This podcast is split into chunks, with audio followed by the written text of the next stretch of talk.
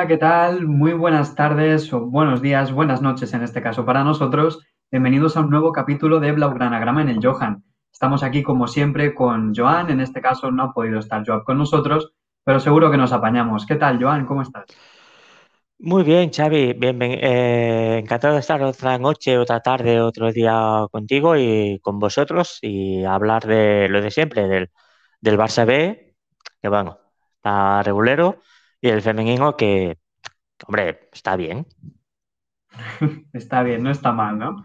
Muy bien, pues si te parece, empezamos con las noticias del Barça B. Empezamos primero por lo malo, ¿no? Hemos hablado antes que mejor mm, despedirnos más tarde con buen sabor de boca. Así que empezamos con el partido del Barça B, partido que ha sido esta misma tarde, de la noche en que estamos grabando, a las 5. Un partido que al Barça se le ha atascado otra vez y que ha terminado perdiendo otra vez. En este caso, mm, de una forma más reprochable, si podemos decir, porque era contra el colista, contra el Betis B y jugando en casa. No sé si has podido ver el partido, Joan, impresiones, ¿qué te ha parecido? No lo podido ver, he visto el 11, el 11 inicial y bajas y es un poco, es la sensación de que nos hemos cargado, sin querer, ¿eh? pero nos hemos cargado el equipo. O sea, Además, las bajas por lesión de Aranda y Jandro son durísimas para este equipo. La de es durísima y el resto ya es que es, claro, es que están todos en el, primer equipo. Así es, yo he podido ir a cubrir el partido al Johan y justo debajo de mí estaban los jugadores que no estaban en convocatoria por un motivo u otro. Y claro, había para hacer prácticamente un equipo entero. Estaba por allí Gaby, que ha ido a ver el partido. Ya sabemos que Gaby pues, viene del Betis y es un partido especial para él. Y tampoco hay que olvidar que al final es un jugador que estaba destinado a jugar en el B este año. Lo que pasa es que después explotó y tal. Estaba por allí Peque, estaba por allí Aranda, estaba por allí Abde, estaba por allí Jutgla. La mitad, la mitad de la plantilla, como comentabas, el equipo está pues en cuadro. Y claro, luego veo el 11 y pienso en Caso Ruiz que es como que, que, no termino de entender exactamente qué está pasando con él. Eh, Fabio Blanco no ha jugado aún, acaba de llegar, eh, no podía jugar, pero sí esa sensación de que, o sea, además de todo lo que le ha pasado al equipo, eh, hay talento que, no está jugando. Y dices, si, si, fuera sobrado, dices, bueno, vale, pues que no va sobrado de talento el equipo y menos ahora. El caso de Kai Ruiz, particularmente extraño, no hay un comunicado médico, en principio es una decisión técnica el hecho de que no haya estado hoy. Y no es la primera vez que esto pasa, que desaparece de la convocatoria, se rumorearon algunos problemas dentro del vestuario, falta de adaptación, por la noche ha subido una story animando al, Paris Saint Germain que estaba jugando contra el Olympique de Lyon, así que una situación un poco extraña la de Kais. Eh, claro, no sabemos lo que ha pasado, ¿vale? No lo sabemos y tampoco podemos opinar en base a rumores o demás, pero sí que, o sea, lo que sea está, perjudicando el equipo. Y a propio Carruiz, Ruiz, porque más allá de, lo que de lo que haya pasado, eh, lo que lo que acaba resultando es que el Barça pierde talento, el Barça B que quizá ya no te digo para el primer equipo, ya que ya te digo que, quizá podría, pero, pero claro, ahora puede cualquiera casi. Eh, es el hecho de que es que no está jugando. Es que no está. Es un fichaje que has hecho este verano, precisamente para reforzar el Barça B, que en teoría él sí debe ser un jugador importante, tal y como se había hecho, y no está, y no está. Es decir, no está y se le espera. Y es un problema. Así es, más con una plantilla diezmada. Al final, el 11 que saca Barjuan es un 11 obviamente de circunstancias. Lo más reconocible es seguramente la línea defensiva. Ha jugado Arnautenas, ha jugado Guillem Jaime, ha jugado Comas, ha jugado Mica y ha jugado Alex Valde. Así que la defensa hasta aquí todo bien, ¿no? Después, en el centro del campo hemos tenido una gran noticia, una noticia positiva, y ha sido la titularidad de Alex Garrido. Es un juvenil, centrocampista, interior, que ha hecho un muy, muy buen partido. De hecho, Barjoan en rueda de prensa, después del partido, ha comentado que lo que no puede ser es que llegue un juvenil y que sea el mejor del equipo. Eso significa que los que tienen que tirar del carro no están tirando. O sea, es un poco como que en el primer equipo es lo mismo, exactamente lo mismo. O sea, lo que están tirando el carro son los que no deben tirar el carro. O sea, habla bien de ellos, evidentemente. Habla bien de Alex Garrido. Eh, no sé si tiene potencial el primer equipo en un futuro. Yo no lo he visto jugar, no lo tengo medido. Mm, los otros jóvenes que sí que les he visto, a Gaby ya está el primer equipo, a Ilash, a Ilias, eh, me cuesta verlo. Me cuesta verlo. Y Alex, Alex Solá, eh, ese sí que mm, le tengo, le tengo esperanza. Los juveniles estos que he visto, ese que le tengo esperanza. Pero ya veremos, claro. Y después arriba, claro, con las bajas de Jugla, de Abde, las que ya conocemos, pues ha salido con Rodado, que es fijo, ha salido con Ilias y ha salido con Zaka Gailán. Una decisión un poco extraña, la de Zaka, porque los ha puesto a pierna natural, que curiosamente es muy antinatural para Ilias, que está acostumbrado a jugar siempre desde la derecha pierna cambiada, y ha dejado en el banquillo a Stanis Pedrola, que es un futbolista también del juvenil, pero que ha llegado incluso a debutar con el primer equipo, que está dando muy buenas sensaciones, que está siendo bastante determinante con el B los minutos que ha tenido y hoy pues ha optado por Zaka. Es cierto que ha terminado cambiando a los dos extremos y en la segunda parte pues ha salido también Peque Polo, ha tenido también minutos eh, Jordi Escobar en un intento desesperado por, por igualar el partido, pero vamos, un once de circunstancias, sea como sea, y dentro del partido, pues una dinámica que, ya conocemos. Al principio, un despiste, una jugada donde el Barça no está todo lo expeditivo que debería en defensa. Es un gol del Betis B. A partir de aquí, la primera parte bastante mala, bastante mala. El Betis ha presionado cuando ha querido y le ha puesto las cosas difíciles al Barça. Después han replegado y el Barça tampoco ha sabido encontrar los espacios. Comentaba Barjuan después que en la primera parte, sobre todo, ha sido un equipo lento, un equipo previsible. Y en la segunda mitad, pues han salido muy, muy bien. Han conseguido marcar en el minuto 48, creo que ha sido, Alex Garrido. Por eso comentábamos también que ha sido de los mejores. Pero dos minutos después, un despiste defensivo, te cuelgan un balón y vuelve a ponerse por delante el Betis. A partir de aquí, el Barça es cierto que ha apretado, es cierto también que ha apretado más desde, desde el coraje, desde querer hacerlo, que desde los fundamentos para ello, porque ha terminado metiendo centros al área sin demasiado sentido. Y bueno, pues tres puntos más que se escapan. Vamos, de cara a los objetivos que habíamos dicho, más lejos, claro. Eh, pero bueno, es una semana más, queda toda la segunda vuelta, casi por casi toda la segunda vuelta por delante. Eh, es intentar aguantar, mejorar, que Fabio Blanco entre bien y a ver si del primer equipo se baja alguien, porque el equipo lo va a necesitar y que vuelva Jandro. Yo creo que mm. Jandro es la baja más de las más duras que hay en el equipo.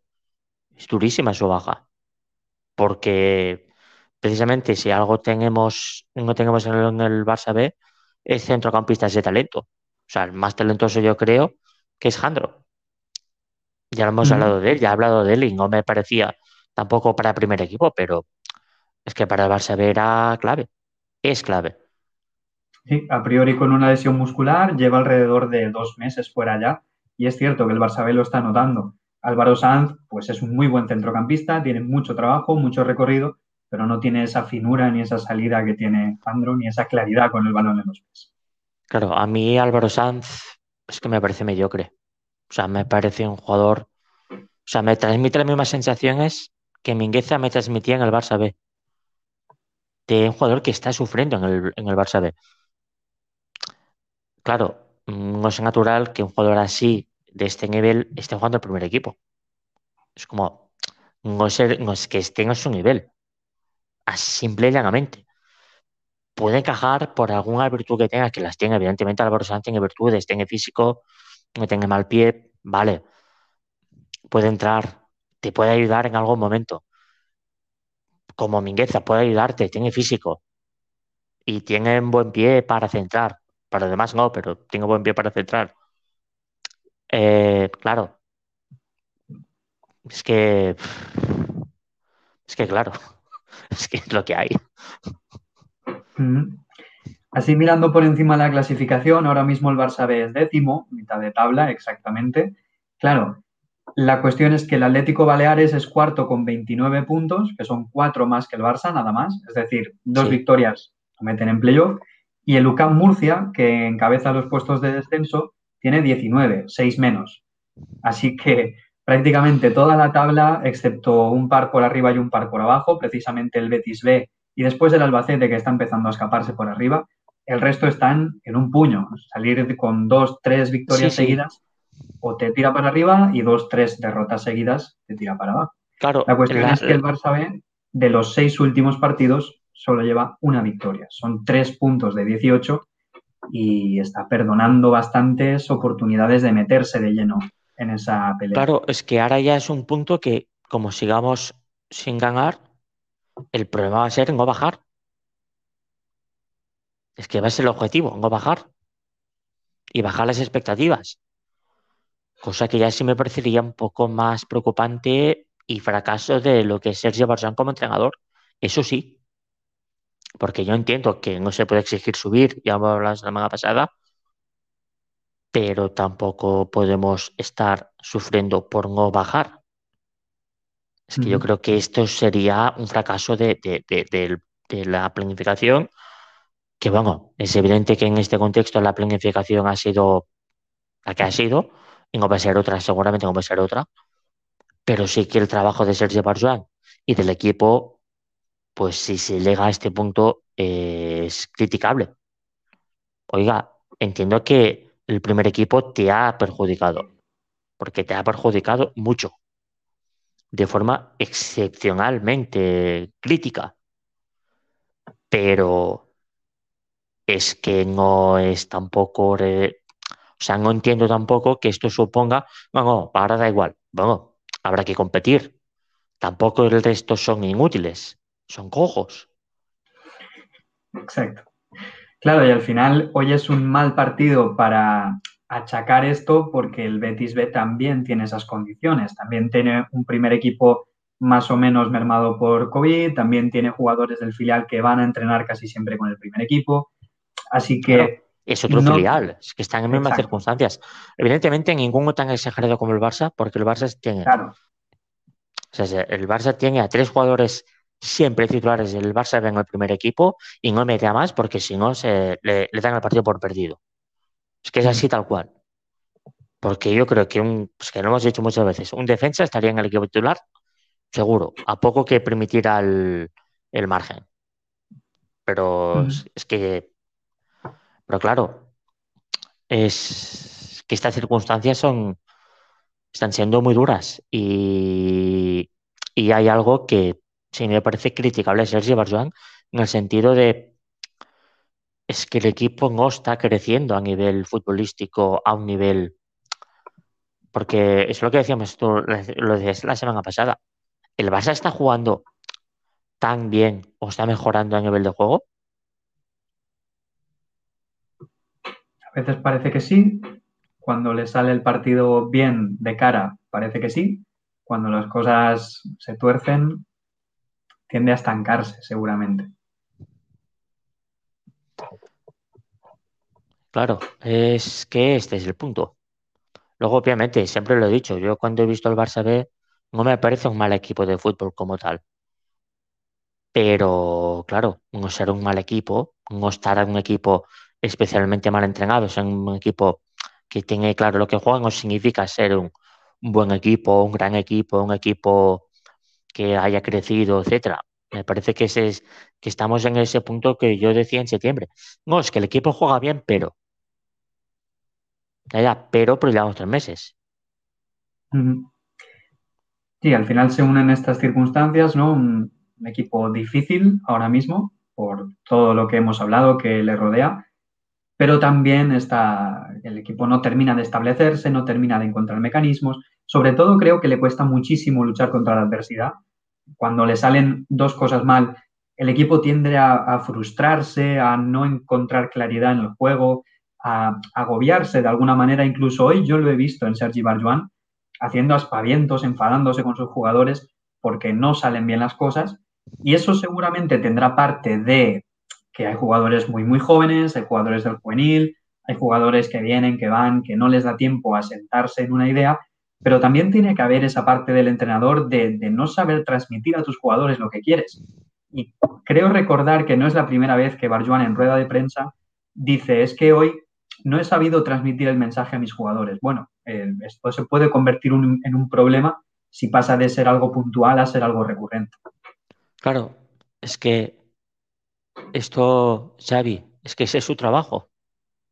Claro. Es que ese es su trabajo. No, mira, es que no he sabido transmitir mi idea. Ya, vengo, pero es que este es tu trabajo. O sea, tú eres el líder del equipo. Tú eres el entrenador, tú eres el guía. Tú has de transmitir el mensaje. Es que eres tú. No seré yo, no, será, no serás tú. O sea, es, es Sergio Barcelona quien lo debe hacer. No quiero, tampoco quiero que esto sea un mensaje de crítico, de destructivo, de Sergio Barcelona es un inútil, tiene que dimitir mañana y que venga otro. y Esto no funciona así, ¿vale? Es fútbol, y, pero sí que, claro, no, es que no he sabido Mm, de esto, Sergi, es que esto, es que este es tu trabajo, compañero. Lo siento mucho, pero...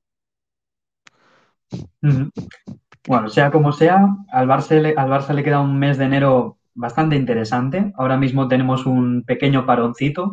No sé si corresponde, no exactamente con el final de la primera vuelta, porque queda un partido, pero bueno, entre las Supercopas y todo esto, el próximo partido del Barça es el día 22 de enero Habrá tres partidos en esa semana contra UCAM Murcia, que los eliminó del playoff de ascenso el año pasado, contra Costa Brava, antiguamente conocido como Llagostera, y después el Barça recibe al Real Madrid Castilla en el Johan.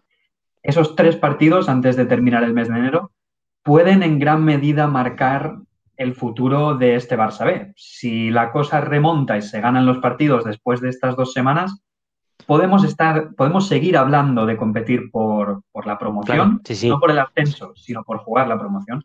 Si no se ganan esos partidos, podemos empezar a cambiar el discurso y hablar de evitar males mayores.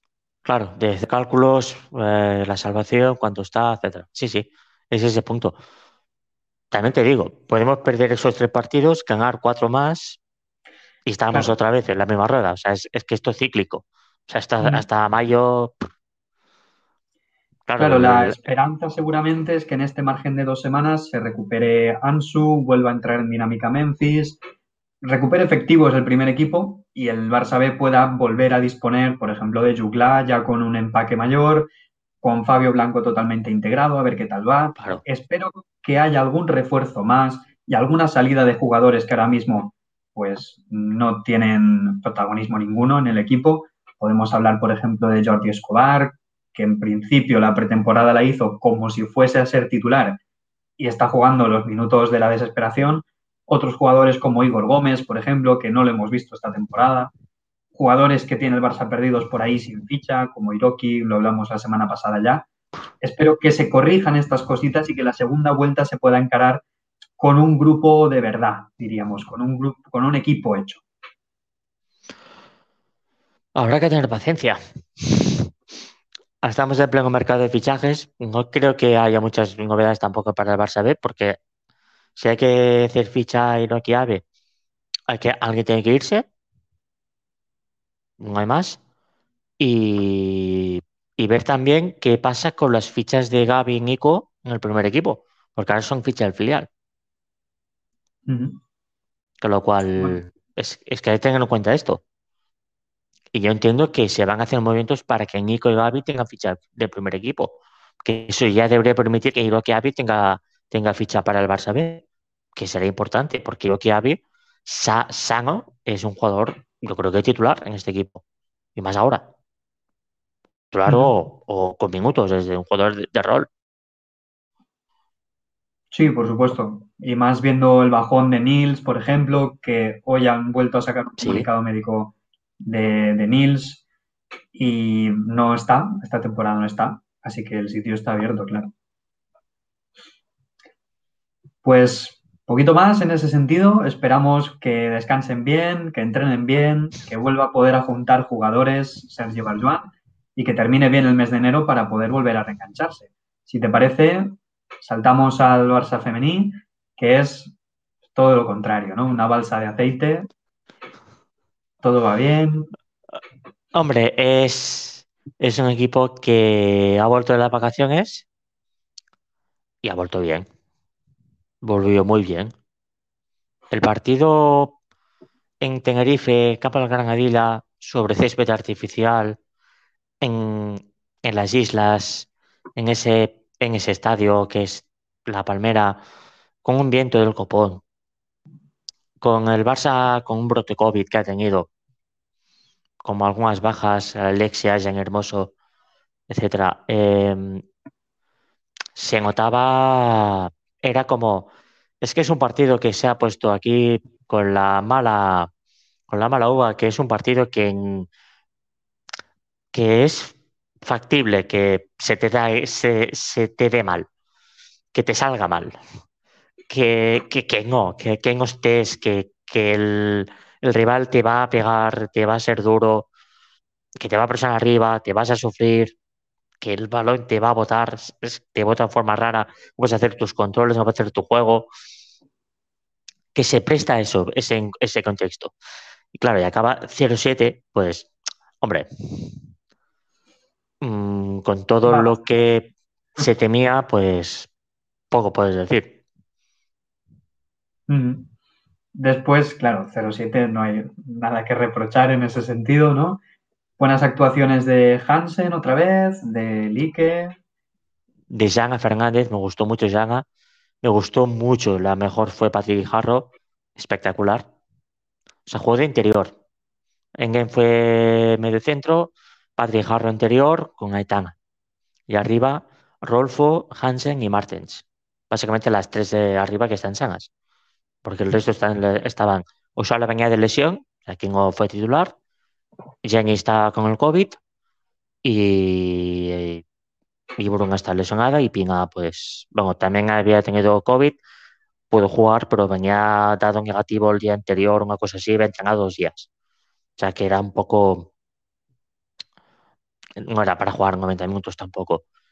Eh, y atrás, bueno, como Andrea Pereira tampoco estaba porque sigue lesionada, Leila, Paredes, Llana y Marta. Y atrás, y la portería Paños.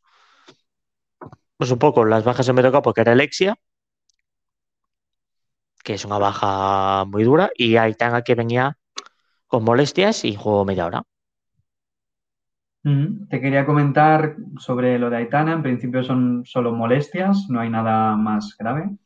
No hay noticias, no hay novedades. Salió por su propio pie, tenía simplemente, decía que tenía molestias, tenía un vendaje en el muslo.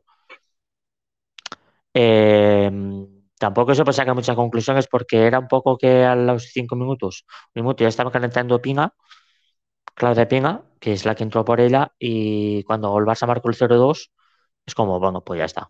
O sea, marcó 0-2 y ya iba a hacer el cambio. El cambio estaba hecho. O sea, pero tuvo, Pinga estuvo calentando casi toda la primera parte. No es una lesión que digas, se ha lesionado y entra una sin calentar. No, no, o sea, Pinga estuvo calentando como 20 minutos. O sea que prevemos que Aitana ya jugó, ya empezó el partido con alguna molestia, ¿no? Y que el mensaje era pruébate y si resolvemos esto fuera y si te ves que no puedes, pues fuera. Sí, sí, claro, sí, sí. Yo creo que esto, más el partido de Aitana fue malo. O sea, fue malo, pero malo. O sea, la única ocasión clara que tuvo el Granadilla es un pase suyo a, la, a, a Martín Prieto, que lo envió fuera.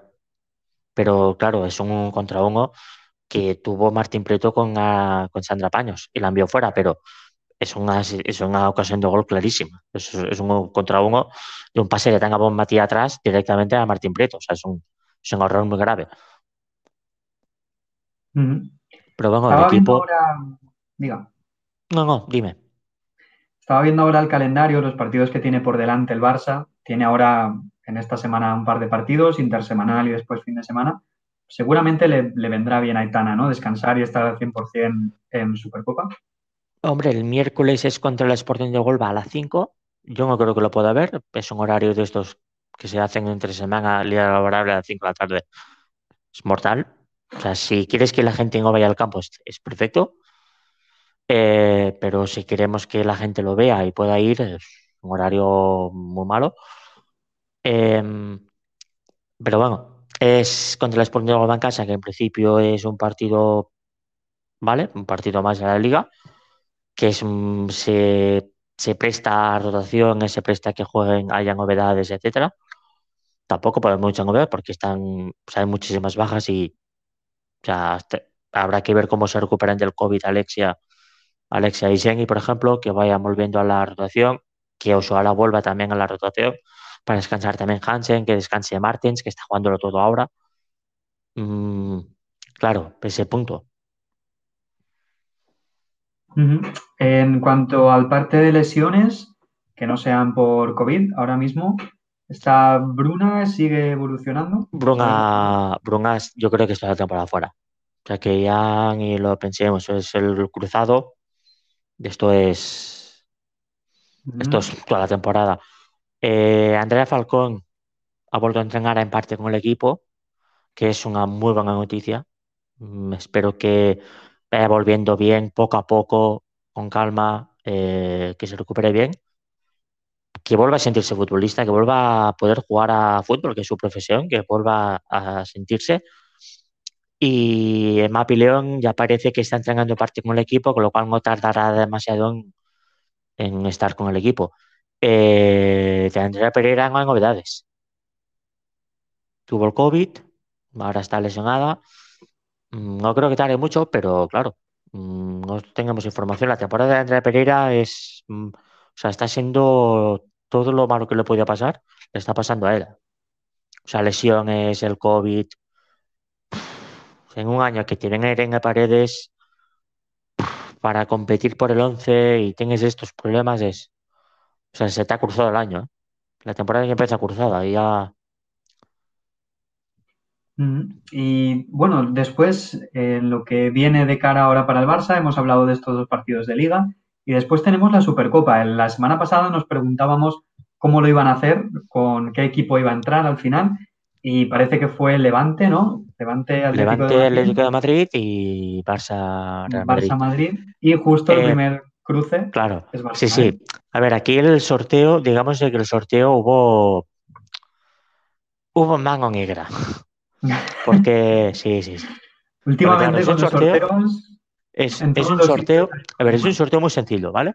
Es muy sencillo. O sea, son cuatro equipos. O sea, sale uno, sale otro, sale uno, sale otro, ¿vale? Es muy sencillo. Es muy sencillo, de verdad.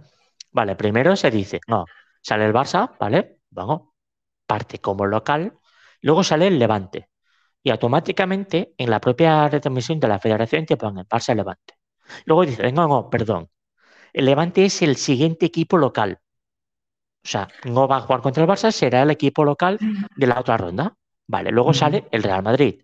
Como el Madrid, al Barça había salido primero y el, tercero en salir es el Real Madrid, Barça Real Madrid. bueno. Vale, pues muy bien. Ok, este es el criterio. Perfecto, impecable.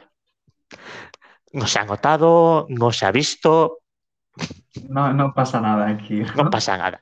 Vale, sigan, sigan. Claro, eh, habitualmente los sorteos de la federación, los sorteos de Copa del Rey y tal, lo más lógico es enfrentamientos local-visitante, lo que comentabas al principio, ¿no? Un poco extraño esto de los dos locales primero.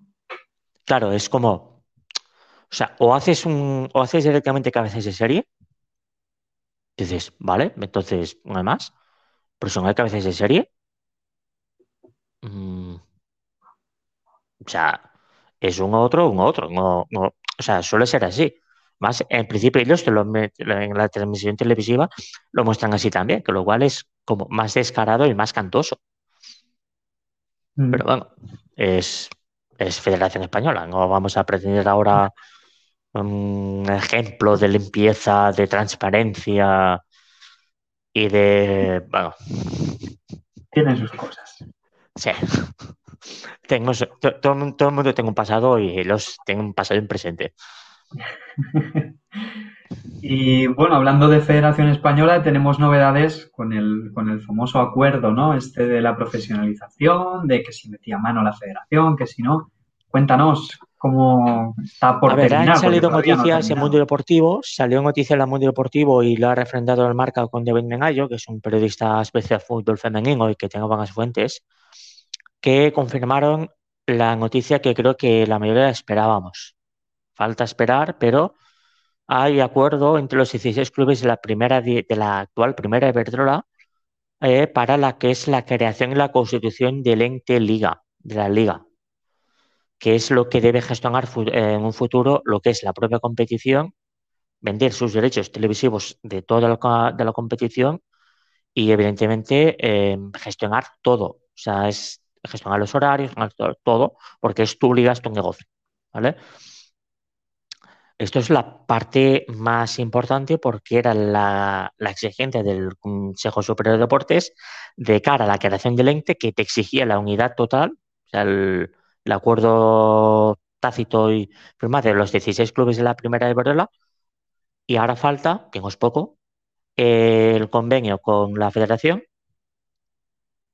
y la constitución del ente, o sea, al encontrar la persona que en principio es un, no es una exigencia, pero sí es una recomendación bastante bastante lógica. O sea, es una recomendación es una recomendación, a ver, no es, no es una exigencia como tal, pero es muy recomendable. ¿Vale? Es que sea una mujer la que presida esta, este ente, esta competición. Que en principio se rumoreaba que sería María Teixidó, que había también otra que está con la federación en gestión fútbol femenino, sea esa persona quien dirija la liga. Lo van a tener que decir los clubes porque es su, su propia competición, claro, y que estará tres años em, tutelada por la federación y el Consejo Superior de Deportes. Que esto es un es indispensable. En principio es de cara ya a la próxima temporada, que esta temporada se seguirá y se va a acabar con la situación actual, es decir, estaremos un poco a ciegas a nivel televisivos, es la, indigencia televisiva, y estaremos bajo los diseños de, la, de Doña Federación y sus criterios. Claro. Al final, cerrar un acuerdo con televisión para una vuelta mm, de manera precipitada, bueno, ya ni una vuelta entera, pues sí. se entiende que es un poco precipitado, ¿no? Que han llegado tarde. Claro, yo creo que lo normal es acabemos ahora tal y como estamos, intentemos llegar a acuerdos entre todos para que los partidos se puedan ver, aunque sean por YouTube y estas cosas, y luego ya de cada temporada que viene sí que vendamos este producto para que se puedan ver todos los partidos.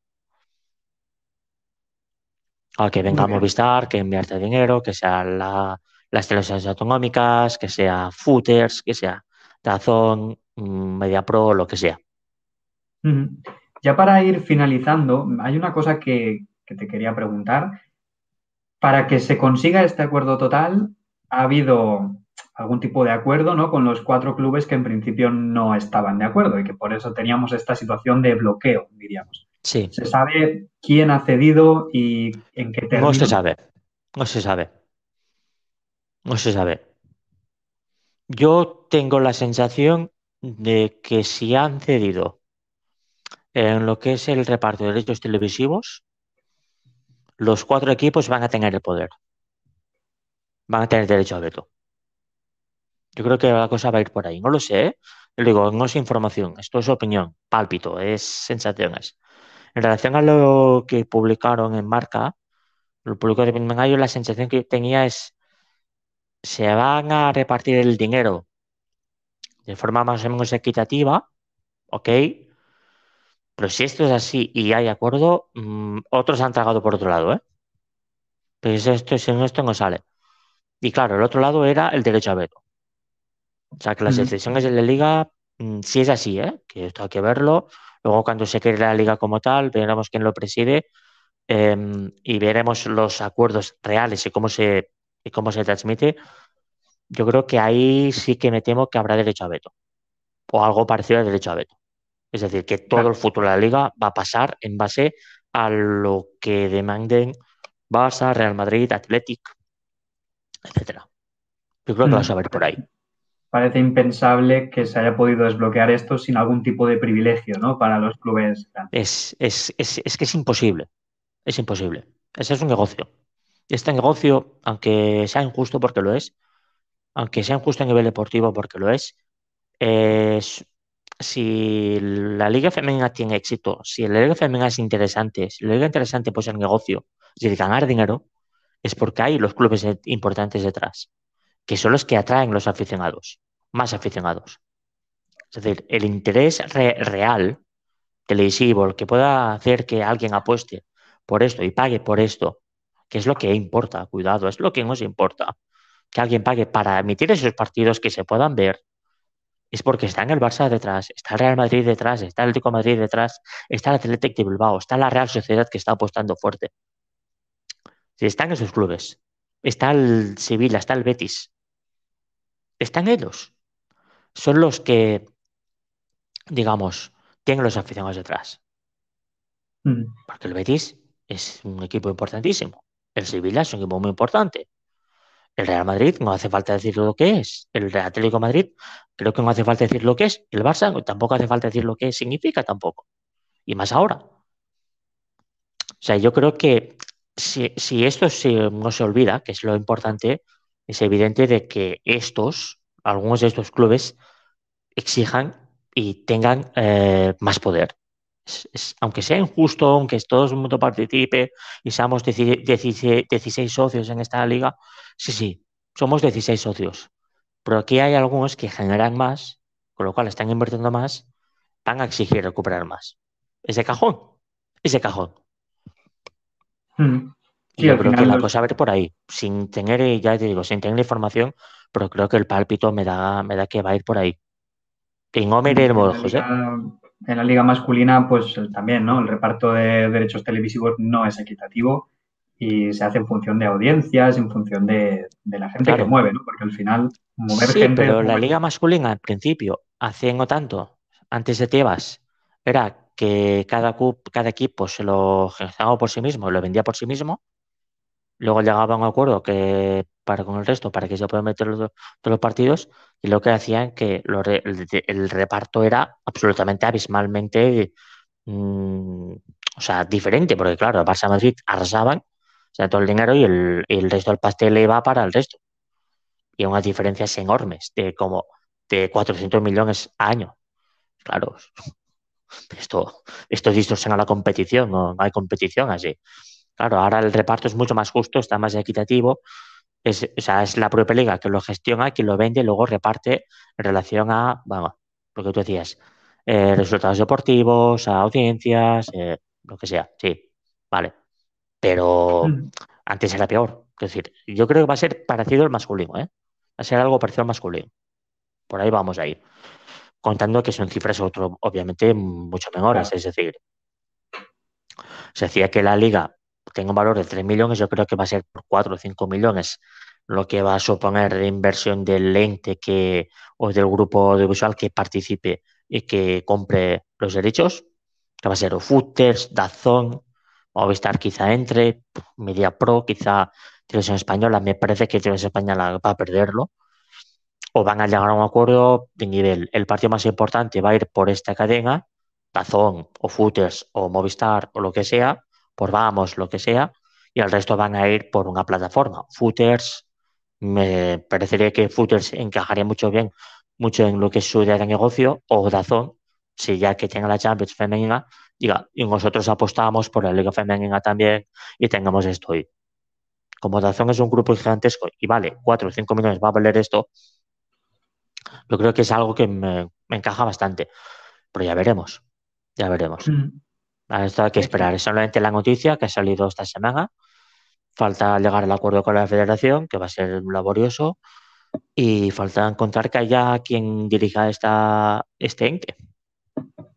Perfecto, pues como tú dices, esperaremos a enterarnos bien de cuáles son los acuerdos, cuáles son las condiciones, pero bueno, esperemos que esto se haga bien, ¿no? Porque al final lo más importante es que se haga bien. Claro, y que se haga. y que se haga bien, pero que se haga. Perfecto. Una temporada más así, una temporada más así es inadmisible también, porque, claro, si hay partidos que puedes ver a Alexia Putellas, que es balón de oro, es como, o sea, no sé, no, no- no sé qué estamos haciendo, pero no estamos haciendo ningún bien a nadie, lo cual es, es, ridículo, Claro, lo pero bueno, comentábamos antes también, eh, ver a Alexia Putellas, intentar no tener que verla en un césped artificial de aquella Claro. manera, intentar no tener que verla en, con tres gradas de, de cemento, ¿no? Que se profesionalice también los entornos. Claro, el, cuando se habla también de profesionalización de la liga, también va a ir acompañado, tiene que ir acompañado a que los clubes, más allá de que la mejora, la mejora de las condiciones profesionales y laborales de las jugadoras, que eso, eso es indiscutible, sí el hecho de que los ingresos han aumentado por los clubes, pero también ha aumentado la inversión. Es decir, si queremos que sea profesional, no se puede jugar en cualquier campo. Mm, si ya se exige equipos de primera federación, que tú me lo estabas comentando ahora off the record, que en primera federación de la Liga Masculina hay, un, hay unos requisitos mínimos, es un estadio de X espectadores, eh, césped natural, eh, en condiciones decentes, es decir, que te acerca a la profesionalización, que te acerca a poder competir por instalaciones y por contexto a liga profesional directamente, en la liga femenina vamos a tener que pasar por algo parecido. Yo digo, te digo, no en un año, ¿vale? Yo digo, pero el campo del Granadilla, por ejemplo, no es un campo de un equipo profesional. Con todos mis respetos. Ese, estadio de césped, ese estadio no es, un no es de un equipo profesional, no es una liga élite. O sea, no se puede jugar bien a fútbol allí y es muy peligroso para las propias jugadoras en ese césped. Porque es que el balón bota mal, es que es que, vamos, se, pues, se complica mucho. Y que tú luego quieres vender el producto y juegas en un campo que hay rayas, como si hubiera antes un partido de fútbol 7 y tienen la- la- las líneas de fútbol eh, amarilla, la- las, las porterías justo detrás de la banda. Es como diciendo, pero vamos a ver. eh, o sea, como espectador, no puedo ver un partido de fútbol normal. O sea, exijo ya un mínimo de esto. No te digo que sea un campo como el Camp Nou, no te exigimos esto, pero sí un mínimo. Yo creo que este mínimo sí que habrá que exigirlo, que se va a exigir, y habrá que exigir también situaciones que los del Rayo Vallecano no se puedan permitir, que Efectivamente. esa es otra, claro. Y que si no cumples, lo siento, te vas fuera. es que lo que hay. O sancionarlo de alguna forma. sí. Y bueno, si sancionan por no llevar el parche de federación, pues que apliquen sanciones también ahí. Claro, eh, esto sería lo suyo, pero bueno, estaremos en otro, será otro ente, será otra, será otra, será otra, mm, otra pegatina la que habrá que poner. Claro, será otro logo. Pues nada, por nuestra parte, muchísimas ganas de ver cómo evoluciona esto, que evolucione rápido, que evolucione bien y que se haga lo antes posible. Así como, como apunte antes de cerrar el programa, eh, se, ha, se ha movido bastante en redes la reacción de Laia Cudina, una jugadora cedida por el Sí, Barça. sí, sí, en, en el Milan. Que perdieron la Supercopa de Italia, ¿no? Laia Codina se fue expulsada. Así a modo de anécdota, pues lo podemos comentar para despedir, si te parece. La verdad que no estoy siguiendo cómo es el desarrollo de Laia Codina, pero sí que he leído que eh, está teniendo algunos problemas de, de, ir demasiado fuerte a algunos choques, ¿no? Que no es la primera vez que se va expulsada. Y bueno, se Claro, veía Yo no, la, yo no la he visto, es decir, yo el Milan no lo he podido ver más que tres partidos. Con lo cual, la opinión que puedo tener sobre el Milan con la de Cudina es una opinión, o sea, sin poco, con muy poco fundamento. Con lo cual, no, no puede ir mucho más allá. Sí, la sensación que yo tengo cuando, los he, cuando las he visto, bueno, la de Cudina no me ha parecido que haya estado mal, ha estado bien. Creo que el equipo no, no tengo claro a qué juega. O sea, porque juega con defensa de tres, con se supone carrileras. ¿Vale? Luego el partido contra la Juventus es sí, tienes tres centrales y tienes dos carrileras y tu juego es pegarle pelotazos a la delantera del centro. No sé para quitar los laterales, porque no vas a utilizar para nada. Para correr, pues ya está. Es decir, es un poco esa sensación de no sé exactamente cuál es el plan. Más allá de que tengas tres centrales, eso sí que lo tengo claro. Más allá de esto, no tengo muy claro si son dos delanteras, una, tres mediocampistas, cuatro, no lo sé. Porque no me, es un poco caótico al verlo. Y lo que he visto contra el Hoffen, contra la Juve, es ese punto de, es que es un equipo que me transmite caos. No sé exactamente lo que juega. Yo lo percibo desde fuera, cuidado, desde dentro será diferente. Pero si Verónica, Vero Boquete, que era una de las estrellas del equipo, se ha ido ver este invierno a la Fiorentina y ha habido rajada contra el entrenador, Mauricio Gans. A ver, bien, bien. bien, bien, el equipo no habla. Algo está pasando. Eh, y claro, la Cudina, que sí escucho muchas veces y leo mucho que es muy buena y que el Barça la tiene que recuperar, yo es que la veo y digo, si no, si el potencial lo tiene, el talento lo tiene, ¿vale? O sea, eso lo tiene. Tiene un físico y tiene una, una embargadura que respetable. O sea, me parece un prototipo de, de Paredes, que no es poco. O sea, le están haciendo una comparación como, como, como estilo, ¿vale? Que se, nos entendamos. Pero no es Irene Paredes. No es Irene Paredes. Em, que no por ser, no, no ser Irene Paredes eres mal automáticamente. Ok, vale, no. Pero no entiendo tampoco ni la decisión que ella tomó en irse a Italia. No la termino de entender. Ella dijo que no quiere jugar contra el Barça en España. ¿Vale? Muy respetable y legítimo vas a la Liga Italiana, que sí, que está en crecimiento. El Milan es un equipo, un club muy potente, es el Milan, ¿vale? Pero no me termina de. O sea, si tu objetivo es volver al Barça, que es su objetivo, no, no me encaja demasiado en, en. ¿Te vas allí?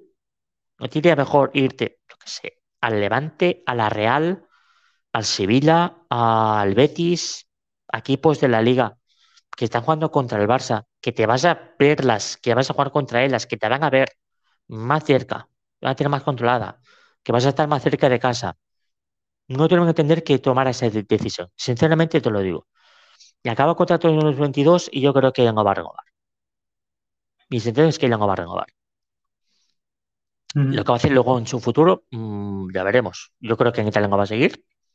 En el Milan así no va a seguir. Yo creo que él va a votar porque claro, es que el Milan es un desastre ahora. O sea, porque el objetivo era ser Champions y eran cuartos o quintas en la Liga Italiana. y, una, de sus islas ha ido ya. Con lo cual eso tiene pinta de que es un barco que se está yendo a la deriva.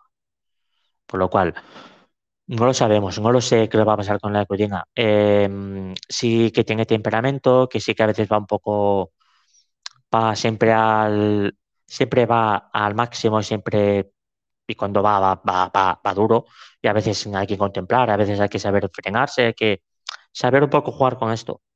¿Vale? No siempre hay que ir a pegar la pata y a pegar el viaje, ni siempre tienes que ir a anticipar. A veces hay que saber mm, cuerpear a veces, no legar, mm, contemporizar, etc. Me falta algo, de ella me está faltando algo de esto. Talento lo tiene, tiene el cuerpo, tiene el físico, que es importante, cuidado que creo que sí iba a tener en algún momento una oportunidad para volver al Barça, pero a corto plazo mm, me cuesta mucho verlo. Mm. Pues con eso, por mi parte, estaría todo. No sé si queda algo en el tintero. Bueno, de Fabio Blanco sabemos cuándo va a debutar. Supongo que el, después del, bueno, de este parón, era el 22, ¿no? Son dos semanas.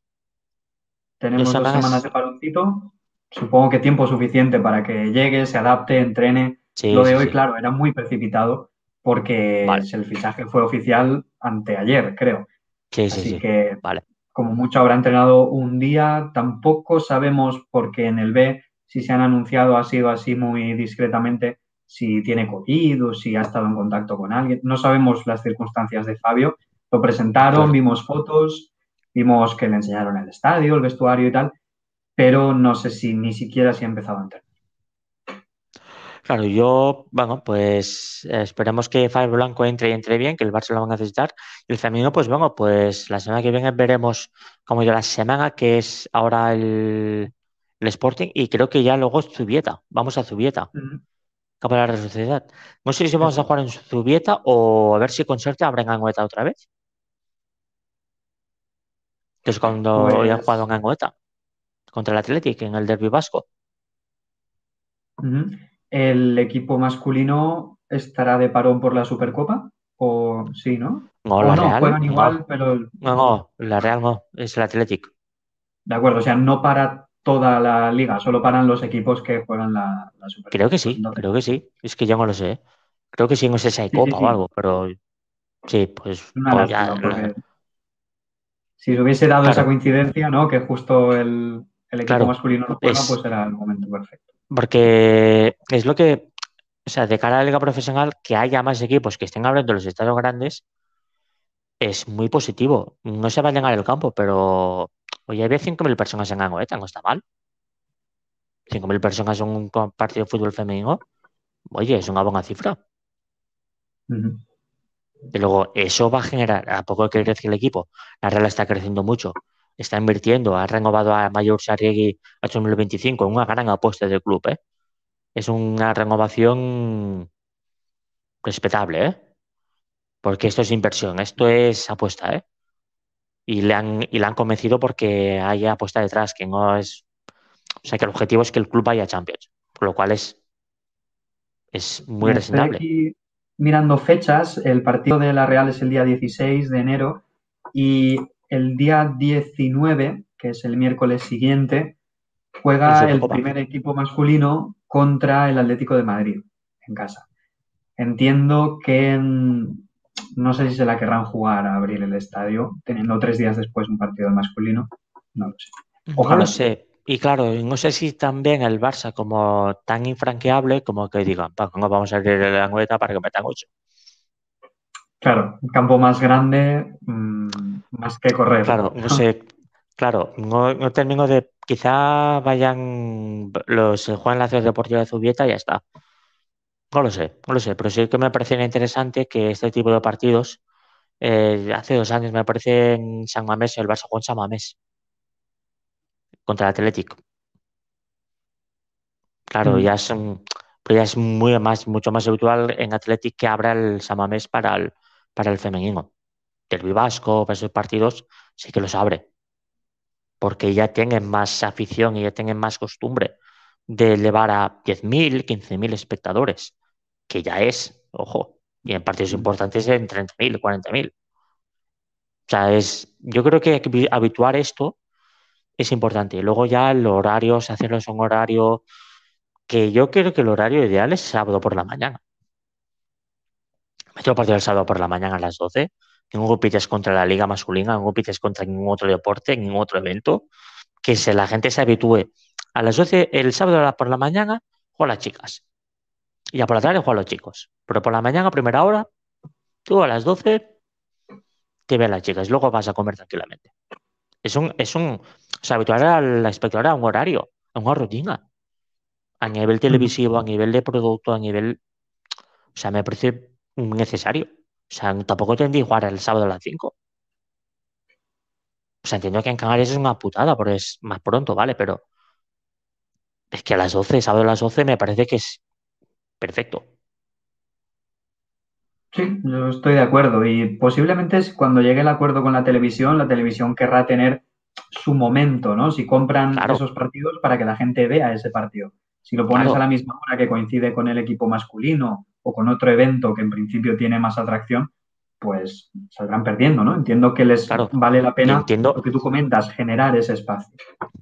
una, generar ese espacio, generar esa rutina, y yo creo que ahora no es momento, y de lejos, de hacer como hace la Liga Masculina o incluso la Liga CB, de tener varios slots horarios, pero sí creo que el ganarte las mañanas del sábado y el domingo, sí que me parece que es bastante lógico.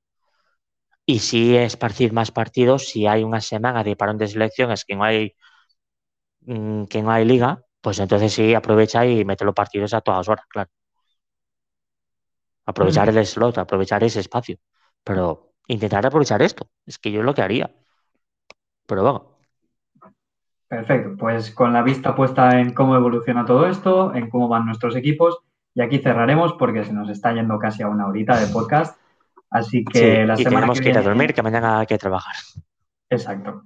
La semana que viene volvemos, esperemos que con Joab también, a comentar qué tal le ha ido al Barça femení no habrá Barça B, pero bueno, a ver si tenemos alguna novedad en cuanto a altas, bajas, si se mueve un poquito el mercado. Para todo el mundo, si os ha gustado el podcast, nos podéis seguir en Twitter barra Lauranagram ES, que es la cuenta en español, y podéis escuchar los otros podcasts donde estamos comentando toda la actualidad en YouTube, en Spotify, en Google Podcast, en todos los lados. Muchas gracias, Joan, como siempre. Buenas noches, que vaya todo genial y nos vemos la semana que viene. Y un abrazo a todo el mundo. Gracias. Un abrazo.